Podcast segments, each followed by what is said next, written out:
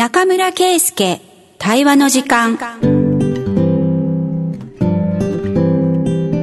の番組は那覇市議会議員の中村圭介さんに議員としての活動報告や現在の取り組みなどお話を伺います。インタビュアーは FM 那覇の平東生です。それではお楽しみください。はい中村さん今日もよろしくお願いします。よろしくお願いします。早速ですが、あのゲストを迎えております。えっ、と首里まちづくり研究会。まあ私も所属しているのですが副理事長の井上千鶴さんに来ていただいております。よろしくお願いします。よろしくお願いします。よろしくお願いします。はい。今日はスピーディーにたくさん話すことあるんで、そうそう。はい。えっ、とまあ正殿があの燃えてしまって、うん。ちょうど1年というところのタイミングではあるんですが、あの我々ですね首里地域でも正殿の復元に伴う街づくりってどうあるべきかっていうことを、もう春先から相当議論をしてきてですね、あの少しずつ今アウトプットをようやくする時期になってきました。ということで今日はあのしずさんの、と一緒にですねどういうことをあの水町県だけじゃなくて、うん。あのいろんな団体でやってきたかということをご説明しながら、えっと、次のまちづくりの話を次回できるといいなと思っております。よろしくお願いします、はい、よろしくお願いします。お願いします。じゃあ地図さん早はい。速なんですけれども、はい。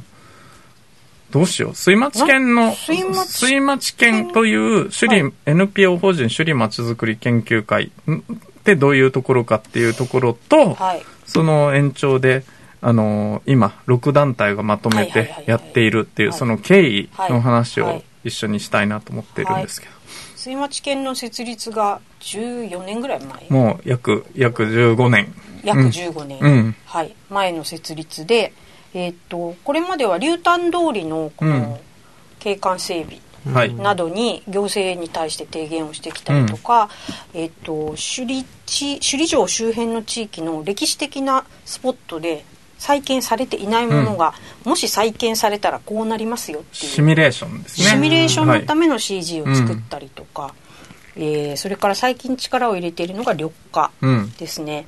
えーっと首里王朝蜂蜜という商品名でございますが、首里で採れた蜂蜜を商品化していて、それをまあプロデュースしている立場なんですけども蜂が元気に街を飛び回ってうん。蜜を集める、でそのためにはお花がたくさん必要です、で首里はもともとその、えー1427年の安国山樹花木の忌避ってあの昭和氏が竜丹を掘った時のうん。石碑があるんですけど、うん。うん。琉球で一番古い金石群これにはですね竜丹を掘って、その掘った土をこう盛り上げて山として、うん。そこに諸国の珍しい花がなり花が咲き実がなる木を植えました。うんそしてこれ馬んちのために人々のためにこれを整備しましたっていうような記録があるんですね。うん。うん。ってことはですよその時代からまあ大雑把に言っちゃうと首里はガーデンシティだったってうんいうんですね。庭園としてねよく昔の話とうんか文献出ると必ず出てきますそうですね、うんでえっ、と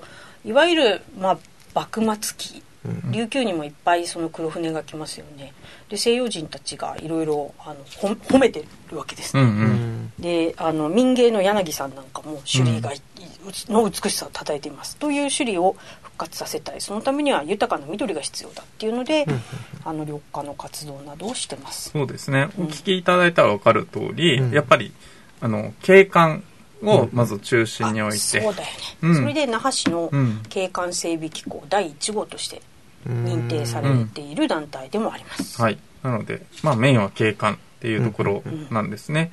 で、ただ、その首里城の再建に伴う街づくりってけ景観だけではないので、やっぱりいろんなところが連携しないといかんということで、連携を今回は、まあ、初めてね、かなり本格的な連携をしたっていうところなんですけど、このあたりは、鈴さん少し経緯、またさらに。そうですね、えっと首里城の火災の後、えっと地域のまちづくり団体あの時はウチャイウドゥン復元規制会が声をかけて、うん。首里振興会古都首里のまちづくり規制会で我々水町県それから首里全体の自治会長を束ねている自治会長連絡協議会のこの5社であの連名で県知事と那覇市長とそれから県議会議長に、うん。あの復元とともにその、まあ、今今でいうなん首里地域の復興みたいなことをお願いする要請活動に行ったんですね。うんでそういった流れを受けてあのこれはその30年前に、えー作られた水務位構想というものがあったんですけど、それがそれのその現代版を復活させるべきじゃないかみたいな話があったりとかいろいろしている中でその首里城周辺の地域のまちづくり団体が一緒になって首里地域首里水務位地域のまちづくりってどうあるべきかっていう議論をみんなで知っていくべきじゃないかな、でそこで出た住民の意見を県や市に提言として持っていくとこまでやろうよっていうのを、あの水町県が声をかける形で、うん。まあ発足しましてですね。はい。今、6団体ですね。はい、うん。で結局その水務一区連絡協議会という名前に落ち着いたんですけども、この6団体は先ほどちょっとちょっとかぶりますけども琴首里のまちづくり規制会、うん。首里振興会内茶屋での復元規制会、首里参加城南航空まち協まちづくり協議会、うんうん。で城西小学校区まちづくり協議会、うん。で我々の水町県。この6団体で、うん。首里振興会。あしあれ？まあ、いましたっけ？言言った言った、うんうん。あ言ったよね。言わなかったっけ、うん、でまあまあまあこのような、あの顔ぶれで、あの定期的に会議を開きながら意見交換を始めました、そしてその中で水町県がその地域住民の目線での提言をまとめようっていうために、うん。シンポジウムを2回ワークショップを3回計画してましたので、これらの一連のシンポジウムとワークショップとこの水務地区まちづくり団体連絡協議会、通称水務会議と言ってますが、水務会議の、えー動きを連動させてでワークショップと連動するような形でその住民目線でのうん。提言をまとめようというのでこれまで議論を積み重ねてきた。はい。うん。ということでございます。中村さんは、はい。まあ、中村さんここにはね、ある程度加担をしているというところなのうん。で、このあたりで付け加えることとかありますか？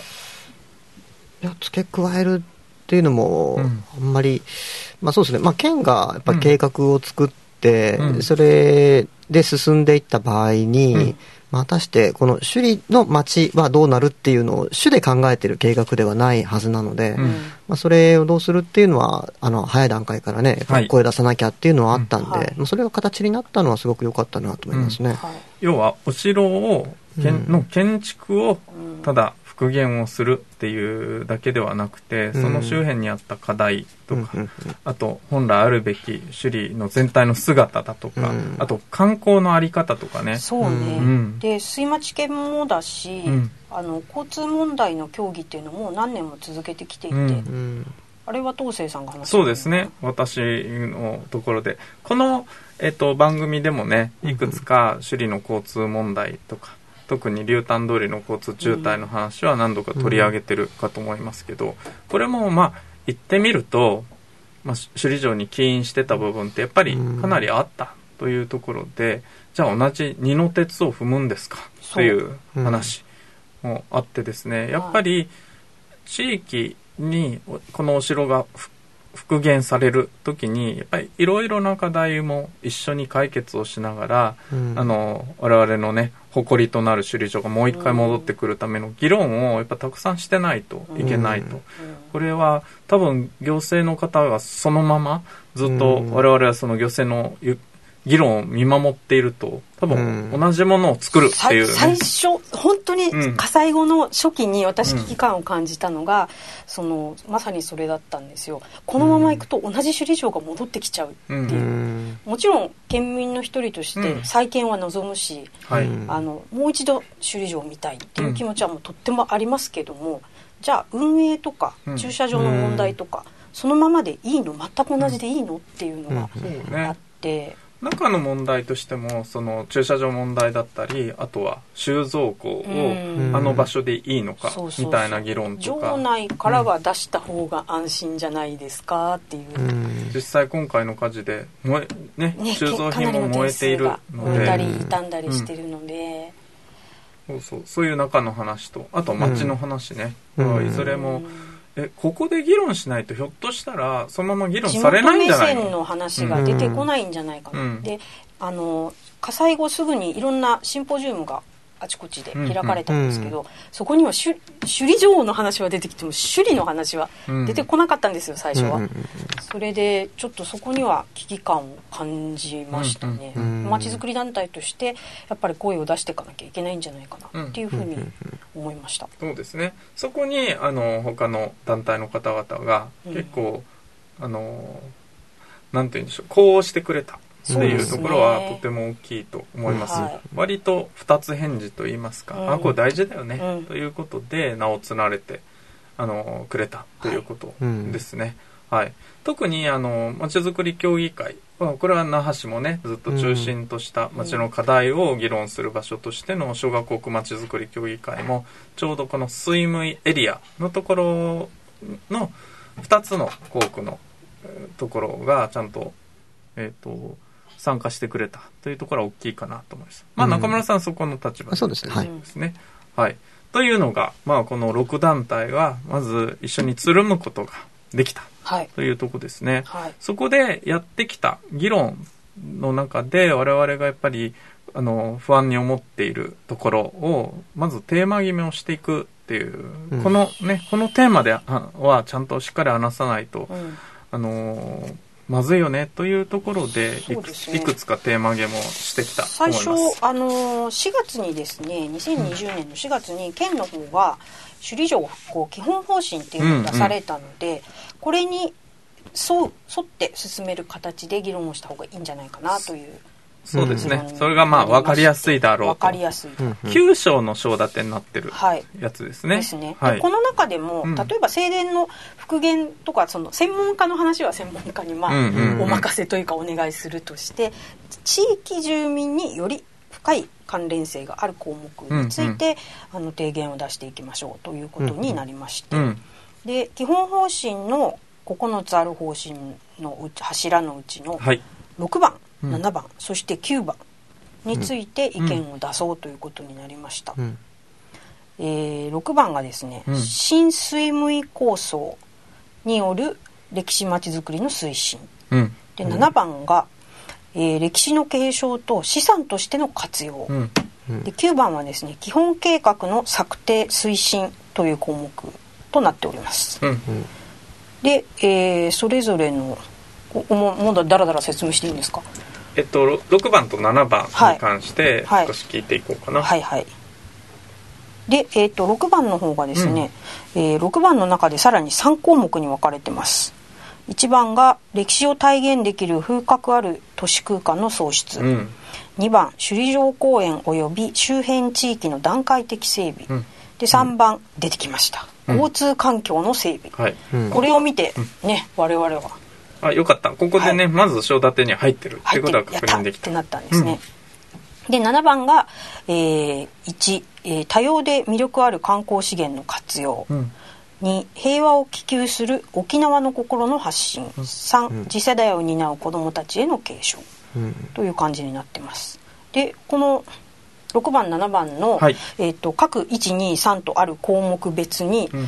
このコロナ優というかコロナのご時世ですので、うんうん。あのあまり大規模なワークショップとかそうね。やりにくい、うん。リアルであって動くっていうのは非常にやりにくいですね。うん。うん。でシンポジウムも結局2回ともオンラインで開催しましたし、うん。2回延期にして、うん。もうこれはオンラインに切り替えようっていう 判断をしたんですね。そうなんです。うん。でワークショップも結局全部オンラインになっちゃったっていうね、でそんな中で、まあ、少人数だったら動けるかなっていうので、えーっとワーキンググループを細かく作りましてですね、で6の123で7の123をのという小さいワーキンググループに分かれてそれぞれが調査をしたり協議をしたりしてはい。項目を出していったっていうところですね。特に交通環境の問題っていうのは、あのその前段の要請の時にもですね、あのそれこそ沖縄県知事デニーさんにもこの問題って割と具体的に訴えることができて、うん。あじゃあこれ課題なんだっていうことは県もここで認知したのであの、うん。入れてもらったというのがあるかなと思います。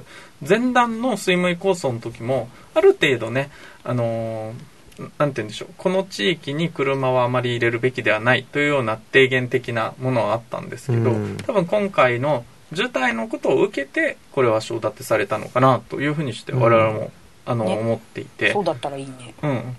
と私は思って。いて、うん。そうそうだよねでもね。そうそうそう、うん。あそうなるとここでちょっと私実は思ったのは、あやっぱりちゃんと声を上げて公の場所でですね、あのこれは課題であるってこうこうこういうことをやってきたし思ってきたっていうことを言うと、こういうひ一文一文に入っていくんだっていうのは、うん。プチ成功体験はあったな、いや手応えは感じましたよね。そうですね。やったって思ったもんねうんやっぱり、うんうん、そうなんですよ。こうやってよしじゃあこれから一個一個積み上げていこうっていうことで議論をしたっていう感じそうですね。はい。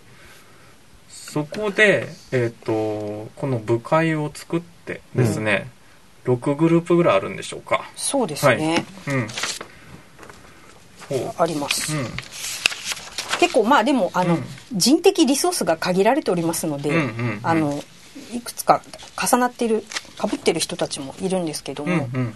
であもう一つ、えっとこの提言のワーキンググループではい。特徴的なのが、えー6にもう一項目をオリジナルで付け加えました、うんうん。これは情報発信情報共有ということで、うん。今後その ICT 技術をどのようにまちづくりに生かしていくか、うん。うんあるいは観光に生かしていくかみたいなところの、えー議論を盛り込んでます。そうね。いわゆるここは何をっていうよりはどうやっての分野になるんだけど、うんこの ICT のところってやっぱりやることが結構多いなと思ったのでうん。承立てした方が、そうそうそう。あのー分かりやすいだろうということで追加をしたんですよね。これみんなでいろいろなんかアイデアというか、協議考えを考え方をいろいろ話しているうちに、うんうん。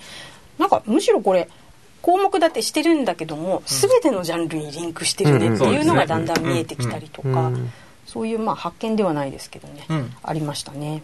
そうなんです。そこでですね、それぞれがまた部会を、だからシンポジウムとワークショップの間にですね、うん。みんながその部会というか、ワーキンググループを、はい。あの、それぞれの日程を合わせて議論をしてきたというところでは、まあ、相当カロリーをかけて作ったものなんだなというところでございます。どうしようかな。具体的な一個一個全部を具体的にしていくっていうのはちょっと難しいので、ね。まあただ特徴として、あのどんなあの発表の仕方をしたかっていうのだけをお伝えしておこうかなと思っておりまして、うん。えっとタイトルをですね50年後どんな首里の町にしたいですかっていういわゆる問いかけの形でですね我々提言書を出したんですよ、うん。これは結構あの珍しいというか、うん。これやっぱり首里の人たちに我々だけじゃなくって、うん。いろんな人とその課題問題意識を共有したいっていう思いがあって、皆さんの意見もこれからも聞かせてくださいっていうところがうん。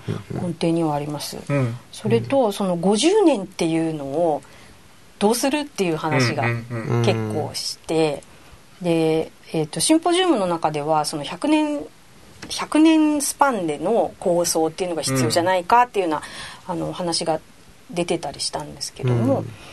ただ100年後って言われるとまあちょっと分かんない、うん。そうですね。なかなかちょっと想像しにくいかな、うんうんでこの時ある先輩がですね50年なんてあっという間だよっていう話をされていて、うんうんうん。